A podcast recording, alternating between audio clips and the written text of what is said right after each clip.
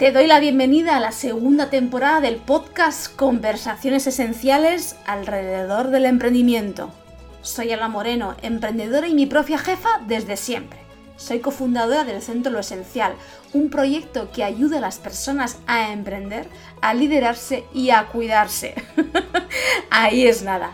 En mi segundo emprendimiento, deja que te cuente que llevaba 12 años a un ritmo duro, liderando equipos, proyectos internacionales.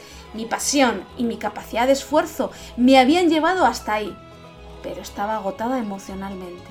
Me pregunté, ¿emprender es esto? ¿Ser mi propia jefa va de sufrir? Empecé a investigar, a formarme y algo esencial, a pedir ayuda. Y me di cuenta de algo que es oro, que emprender tiene sus reglas. Empecé un camino de doble dirección, hacia mi persona, a conocerme en profundidad, y hacia mi negocio. En este proceso entendí que uno de mis propósitos es ser mentora de emprendedores. He creado mi propio método para emprender y puedes empezar a conocerlo gratuitamente en www.centroesencial.com barra bases de tu negocio. Este podcast tiene como misión que vivas de tu talento, que te inspire y te motive a perseguir tus sueños. Sube el volumen, que empezamos.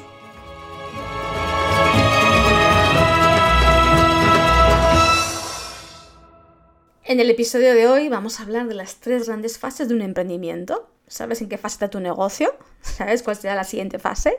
Pero antes de entrar en las fases del emprendimiento, que me parece un conocimiento muy potente, vamos a tratar las cuatro facetas que debe tener un emprendedor. Porque veo que muchas veces nos quedamos en la faceta 1, ¿vale? La faceta 1 o el rol como emprendedor, la de técnico o técnica, la tenemos muy clara, ¿verdad? Somos buenos en algo, ¿no? Somos bien buenos en, como coach, como terapeutas, nutricionistas, lo que sea, y pensamos que ya para emprender es suficiente ser un buen profesional. Y nos olvidamos de las otras tres facetas. ¿Quieres conocerlas? ¿Cuáles son? Vamos allá. La faceta del gestor. ¿eh? Aquí va a ser imprescindible saber un mínimo de números y aquí debes hacerte dos grandes preguntas. Una, ¿cuánto debe costar tu hora de trabajo? ¿Vale? Para poder pagar los gastos y tener una nómina. Y dos, ¿cuántos clientes necesitas para conseguir esto? ¿Sí? La tercera faceta que debemos desarrollar como emprendedores es ser visionaria, visionarios. ¿Qué tendencias vienen en tu sector? Puede pasar de moda lo que haces. En los momentos que alguien vendía discos en una tienda física, vino Spotify, ¿no? Y imagínate, ¿no? Entonces, ¿te puede pasar esto a ti? Sí, no. Y la cuarta faceta que me gusta compartir es la de coach. Para mí esta tiene doble dirección. Una hacia nosotros, ¿no? ser nuestro propio coach, que significa para mí la capacidad de automotivarte, ¿vale? Y de gestionar también tus emociones. Y hace tu cliente, ¿no? Saber qué problema tiene tu cliente, ¿no? Porque lo que está claro es que ya no vendemos productos o servicios, sino que vendemos soluciones. Así que esas cuatro facetas, la de técnico, la de gestor, la de visionario y la de coach, son importantísimas, fíjate, para desarrollar una mentalidad, para desarrollar una mentalidad de empresario y empresario. Quedarnos solo en la faceta de técnico puede tener muchos riesgos para tu emprendimiento. Vamos allá, vamos a hablar de las fases. ¿Te apetece? Venga, fase startup o fase semilla. Aquí podemos hablar de proyectos o negocios de menos de tres años, entre tres y cinco años, ¿no? Y en esta fase, pues es pura creación, es pura creación de la idea de negocio y es pura creación del modelo de negocio. Es la fase del sí a todo, ¿sí? Conlleva muchísimo aprendizaje esta fase, pero también muchos riesgos de dispersión, ¿no? Y aquí es vital consolidar tu idea y testarla, ¿no? Es sacar el producto o servicio mínimo viable lo más rápido posible, ¿no? Y es un work in progress, ¿vale? Lo vamos, lo vamos creando. A la medida que vamos poniéndonos en acción, se va creando también nuestro modelo de negocio, ¿no? Yo te voy a poner aquí un ejemplo. Nosotros en plena pandemia, que tuvimos que cerrar el centro, el centro esencial es un proyecto online, pero también es un proyecto presencial. Tenemos un coworking presencial en Logroño, ¿vale? Tuvimos que cerrarlo y lo que hicimos fue crear un coworking online y lo lanzamos muy rápido, ¿vale? Para testar cómo, cuál, era la necesidad, cuál, bueno, ver si, realmente era, tenía impacto, ¿no? Si, era, si realmente lo iban a comprar o no, ¿no? Y resultó que sí. Y lo que te quería contar es que teníamos preparado, me acuerdo, la primera semana de material, no teníamos preparado nada más. Lo fuimos haciendo. El caso es que fue el momento de salir, era el momento de salir y aprovechamos ese momento, ¿no? Es un momento de ir creando también esta fase de una marca coherente, ¿no? Una marca bien construida. ¿Cuál es tu verdad? ¿Cuál es tu discurso? ¿Qué es importante para ti, ¿no? Y aquí hay que dedicarle tiempo. ¿Vale? Y es una fase donde quizás no veas demasiados resultados en modo de facturación, en modo de cliente, pero no quiere decir esto que no haya trabajo detrás, ¿no? Aquí los retos, como te comentaba, va a ser validar cuanto antes tus servicios y productos. Y en el caso de servicios, es muy recomendable empezar con one-to-one, ¿no? servicios individuales. ¿Por qué? Porque los servicios grupales necesitas de más base de datos, de una comunidad que te siga, de más seguidores, ¿vale? Y no es muy realista empezar con cosas grupales. El grupo llegará. ¿eh? Los talleres, los servicios grupales pueden llegar, pero cuando hayas recorrido y hayas tenido más clientes individuales y ya tengas una marca reconocida, ¿vale? Ya se te reconozca y se te conozca. En esta fase de startup, lo digo por experiencia propia y por experiencia acompañando a emprendedoras y emprendedores, aparecen muchos miedos. Esto es así, y cuanto más conscientes los hagas, mejor. Aparecen miedo a no gustar, eh, miedo al rechazo, miedo a exponerte. Y estos miedos se traducen en, por ejemplo, no poner un, no poner un precio justo. ¿vale? Y claro, si no ponemos precios justos desde el inicio, pues empezamos a tener problemas ¿no? de liquidez y también de no sentirnos valoradas. ¿no?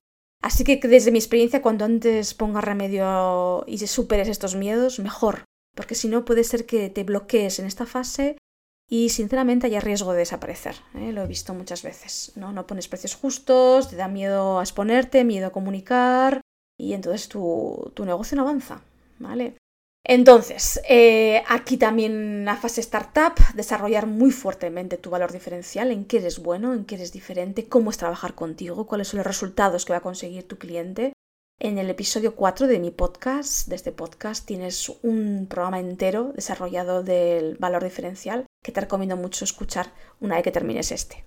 Así que en esta fase también comentarte en la startup que no van a ser cruciales las redes sociales. ¿eh? Muchas veces nos cuentan esto, que hay que ya abrir cuentas en redes sociales y no tiene por qué, porque aquí lo importante va a ser el cuerpo a cuerpo, las relaciones públicas de toda la vida, ¿eh? de colaboraciones, de dar charlas, en, tu entorno, ¿no? Entonces aprovechamos en La Rioja, pues ver con quién podemos hacer colaboraciones, bueno, tu espacio más inmediato, ¿no?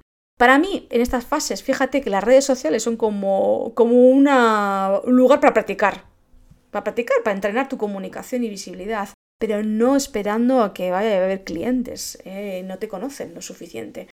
Entonces, en esta fase importantísima también, bueno, visibilizarte, ¿eh? como las charlas, colaboraciones, como he comentado.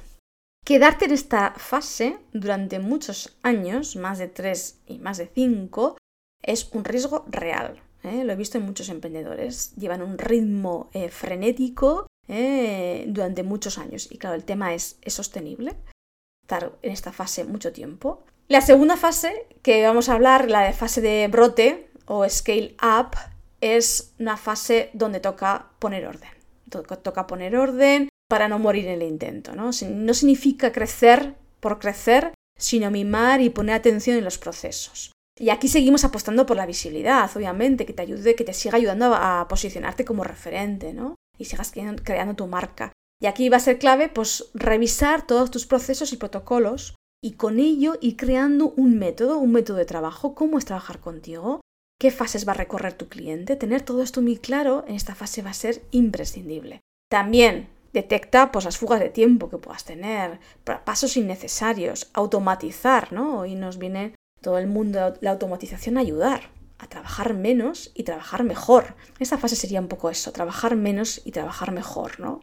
Es un momento para revisar también las líneas de negocio, quizás es un, es un momento también ya para empezar a hacer temas grupales, talleres, infoproductos, ¿vale? Y fíjate, es una fase también ya poner mimo y atención en todo el tema que se, llama experiencialidad.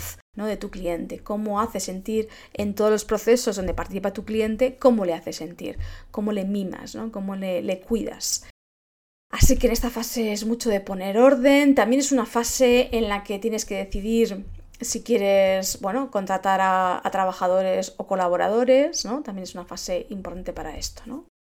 Y la tercera gran fase, que se llamaría fase árbol o fase scaler, ¿vale? Esto de la fase eh, semilla, fase brote o fase árbol lo he cogido de la plataforma de mujeres emprendedoras extraordinarias, que lo llaman así, ¿vale?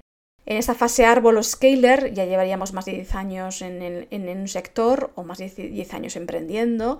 Y en esta fase, pues bueno, ya tienes el, equipo, ya tienes el capital y seguramente ya tengas el estilo de vida que has querido tener, ¿no? Para mí emprender tiene que ver mucho con esto, ¿no? De construir tu propio estilo de vida, ¿no? Todos los consejos que hemos hablado anteriormente están vigentes, ¿vale? Pero se le añaden unos nuevos. Aquí va a ser importante no pasar de moda. Fíjate, seguir lidiando tu sector, seguir siendo referente tanto para tu equipo como para tus clientes, para tus seguidores. Y en esta fase, pues bueno, el reto también va a ser tener un equipo donde el liderazgo esté distribuido. Y también es una fase muy interesante de no perder la ilusión, ¿no? No perder la motivación, no entrar en un desgaste por rutina, ¿no?